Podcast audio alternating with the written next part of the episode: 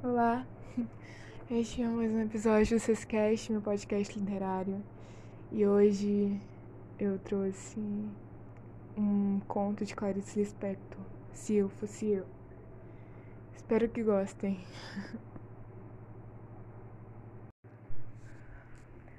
Quando não sei onde guardei um papel importante e a procura revela-se inútil, pergunto-me se eu fosse eu e tivesse um papel importante para guardar, em que lugar escolheria?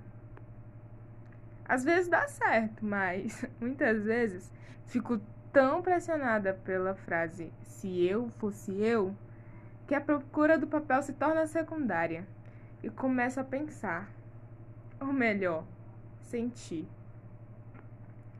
Eu não me sinto bem. Experimente se você fosse você como seria e o que faria. Logo de início, se sente um constrangimento. A mentira em que nos acomodamos acabou de ser movida do lugar onde se acomodaram. No entanto, já li biografias de pessoas que, de repente, passavam a ser elas mesmas e mudavam inteiramente de vida. Acho que se eu fosse realmente eu, os amigos não me cumprimentariam na rua. Até a minha fisionomia iria mudar. Como? Não sei. Metade das coisas que eu faria se eu fosse eu, não posso contar. Acho, por exemplo, que por um certo motivo eu terminaria presa na cadeia. E se eu fosse eu, daria tudo que é meu e confiaria o futuro ao futuro. Se eu fosse eu, parece representar o nosso maior perigo de viver parece a entrada nova no desconhecido. No entanto, tenho a intenção de que, passadas as primeiras loucuras da festa que seria, teríamos enfim a experiência do mundo.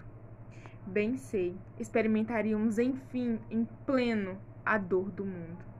E a nossa dor, aquela que aprendemos a não sentir, mas também seríamos por vezes tomados de um êxtase de alegria pura e legítima que mal posso adivinhar. Não, acho que já estou de algum modo adivinhando, porque me senti sorrindo e também senti uma espécie de pudor que se tem diante do que é grande demais. Bom, foi esse o conto e eu realmente espero que vocês tenham gostado. Eu conheço Clarice há um tempo e esse conto, principalmente, ele nos faz refletir muito sobre autoconhecimento, sobre quem nós somos e o que nós faríamos se nos permitíssemos ser nós mesmos. Eu espero que vocês tenham gostado. Obrigada por me ouvir. Obrigada pelo apoio. Lembrem-se, poesia é amor. Obrigada.